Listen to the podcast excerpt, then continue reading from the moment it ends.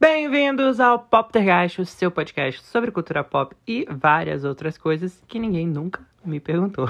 Meu nome é Vinícius Viana, eu sou seu apresentador de todas as terças e sextas-feiras, terças às 8 da noite, sempre com convidado e um tema especial, e às sextas-feiras, nosso encontro é ao meio-dia, com várias novidades da semana. Essa semana tivemos muitas e muitas e muitas novidades e sexta-feira é sempre dia de quê? Dia de lançamento.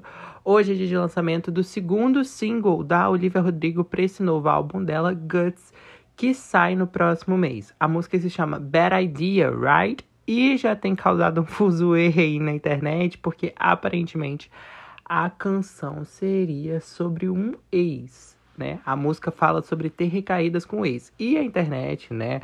Os internautas estão especulando que esse ex seria o Joshua Bassett. Joshua Bassett foi o ator que contracenou com ela lá na série do High School Musical, ainda quando ela era da Disney, em 2021, e deu origem a todo aquele bafafá da música Driver's License que ela dedicou para ele, porque aparentemente ele tinha trocado ela pela Sabrina Carpenter, né? E aí, na música, em Good For You, ela chega a chamar até ele de sociopata, bem emocionada, bem adolescente, sentindo aquela fúria emocional pelo menino que quebrou o seu coração, pelo seu primeiro amor. E aí, ela fez o disco, fez algumas músicas, né? Dedicou para ele. E agora, nessa música Better Idea Ride, aparentemente ela tem falado sobre recaídas com o ex. E aí a internet está especulando que esse ex é o Joshua Bassett. Pode ser ele, pode ser um outro ex também da Olivia Rodrigo, que ela dedicou a música Vampire. Não dedicou explicitamente, mas segundo os rumores, né, segundo as notícias que rondam por aí, Vampire seria sobre um outro namorado que ela já teve depois do Joshua Bassett. Então, fica aí no ar, fica na dúvida de quem é essa pessoa, mas a música é ótima, muito, muito, muito, muito bacana. Tem uma sonoridade bem diferente de Vampire, porque a Bad Idea Right, ela já explora um meio que um rock progressivo, uma coisa mais pós-punk assim, eu achei bem bacana. Tem um solo de guitarra guitarra, eu acho que é um solo de guitarra, que é, é uma delícia de se escutar, apesar de achar a música um pouco barulhenta em alguns determinados pontos. Ela tem uma estrutura um pouco mais diferente também das próprias músicas da Olivia, né? Que a Olivia sempre teve essa coisa um pouco mais melódica. Já em Better Idea Right, a gente sente uma, uns versos mais falados no lugar de serem cantados, assim, além de uma presença muito forte de um baixo é, nos versos que antecedem o refrão. Eu gostei bastante, me deixou ainda mais animado para esse novo projeto da Olivia, porque aparentemente ela vai seguir explorando novos gêneros e novos estilos musicais, o que eu acho ótimo. Acho que o material dela é bem fresh, bem leve, bem bacana e ela sempre consegue é, entregar boas composições. Então, Guts sai aí no próximo mês então, Bad Idea Right tá deixando tudo muito animado. Ah, e tem clipe dirigido pela Petra Collins também. Petra Collins, ótima diretora, ótima fotógrafa. Ela também foi responsável pelos clipes de Good For You e o clipe de Vampire. Então, Bad Idea Right é mais uma parceria das duas por aí. Essa semana também teve surto no mundo dos fãs da Taylor Swift. Até porque a loirinha não sabe deixar eles em paz, né? tá sempre alimentando teoria na cabeça deles. E essa semana finalmente foi anunciada, finalmente, gente, finalmente estou dando essa notícia, mas finalmente foi anunciada a regravação do 1989 Taylor's Version, o álbum pop uh, o maior álbum pop da loirinha, né? Vai ser finalmente relançado no dia 27 de outubro. E olha que bacana, exatamente nove anos depois que ele foi lançado é, originalmente, né? Essa nova versão do 1989 vai contar com 21 faixas, ou seja, no 1989 original a gente já tem 16 músicas é, na edição deluxe, né? Agora a gente vai ter 21 faixas, ou seja, cinco faixas a mais, nunca ouvidas antes, que são From the Vault, que são aquelas faixas que a Taylor descartou na época, mas agora ela tá lançando com essas regravações. Então a gente vai ter aí cinco músicas novas e as expectativas estão nas alturas, porque a Taylor prometeu no Twitter de que no Twitter só não, né? Em todas as redes sociais, quando ela anunciou o disco, ela disse que essa é sua regravação favorita e que as cinco músicas que vão ser lançadas são insanas. Ela disse que ela mal pode acreditar de que essas músicas acabaram sendo cortadas da edição é, original. Então já botou a expectativa aí nas alturas. Tem capa nova também, uma capa totalmente diferente.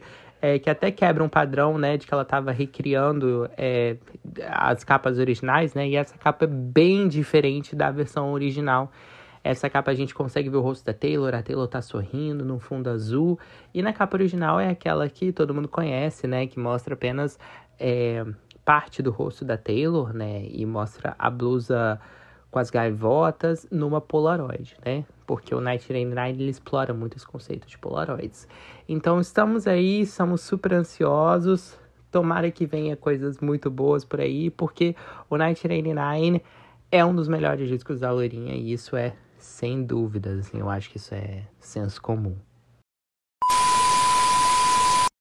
Ainda na casa desses lançamentos, a gente também teve o lançamento do álbum Lady Lash ao vivo da Gloria Groove, que tá encerrando a sua era Lady Lash, né? Depois de muitos êxitos, muitos sucessos e muitos hits, ela lançou o disco ao vivo Lady Lash no Spotify, né, em todas as plataformas de streaming, é, justamente para poder encerrar esse capítulo da, da era Lady Lash, né?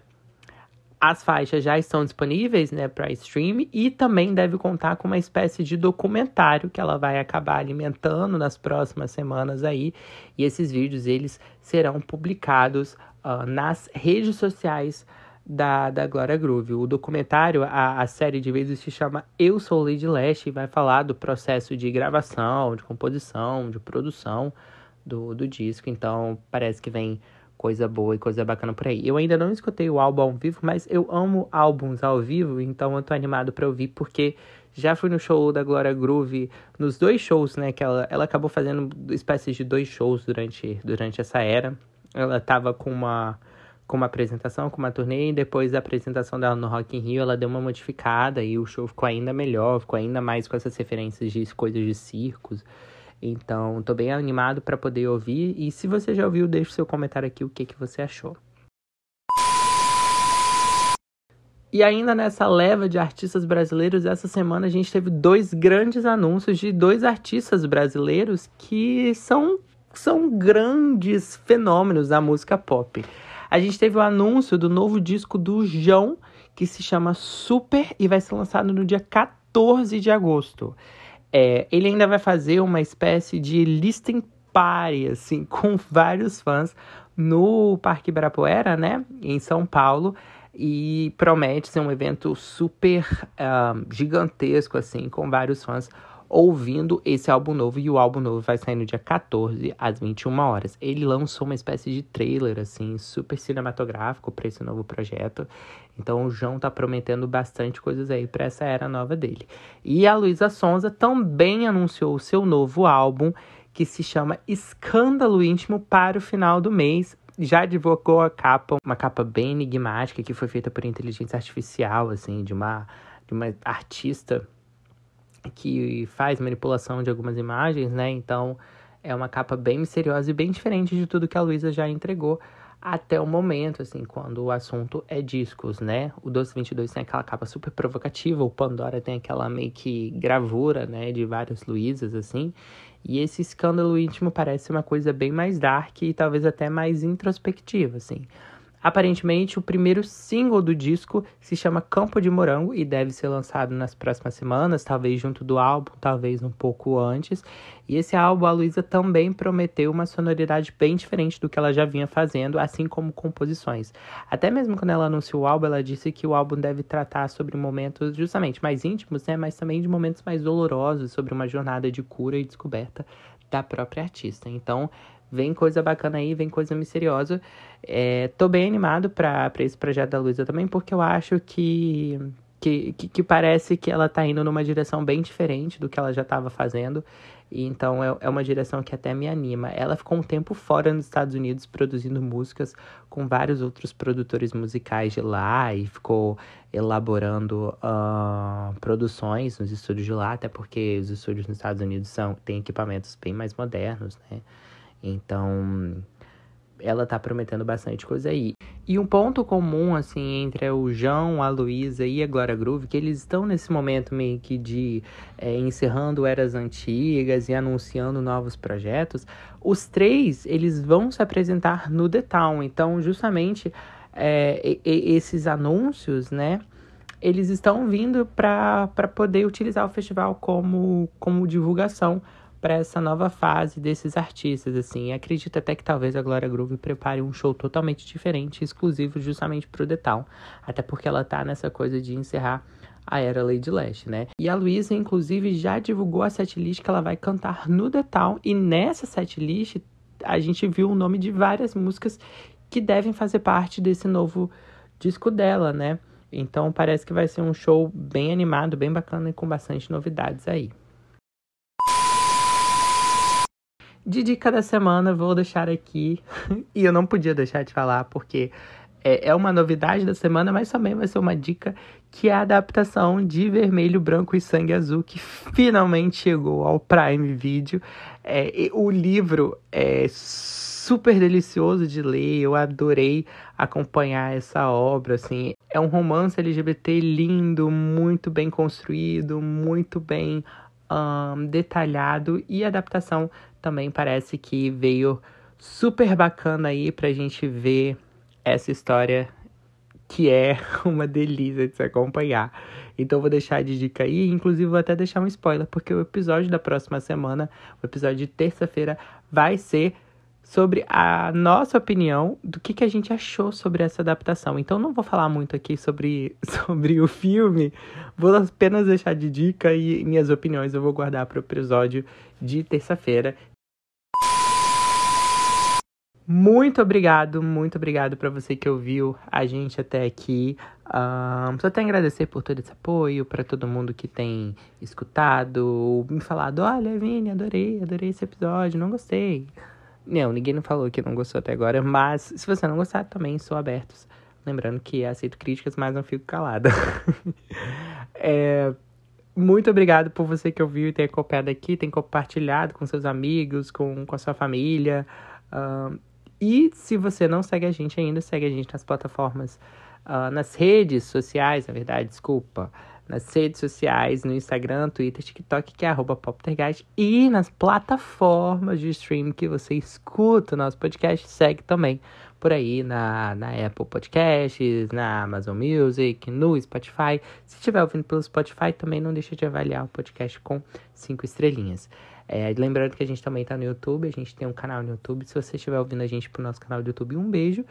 E não deixa de se inscrever no nosso canal, comentar, curtir, compartilhar com todo mundo. Um beijo, até o próximo episódio e um ótimo final de semana para você. Que você aproveite o sábado, domingo, sexta-noite, curta, descanse e, e tenha ótimos momentos com as pessoas que você ama nesses próximos dias. Um beijão e até a próxima terça, que a gente vai falar de vermelho, branco e sangue azul. Tchau!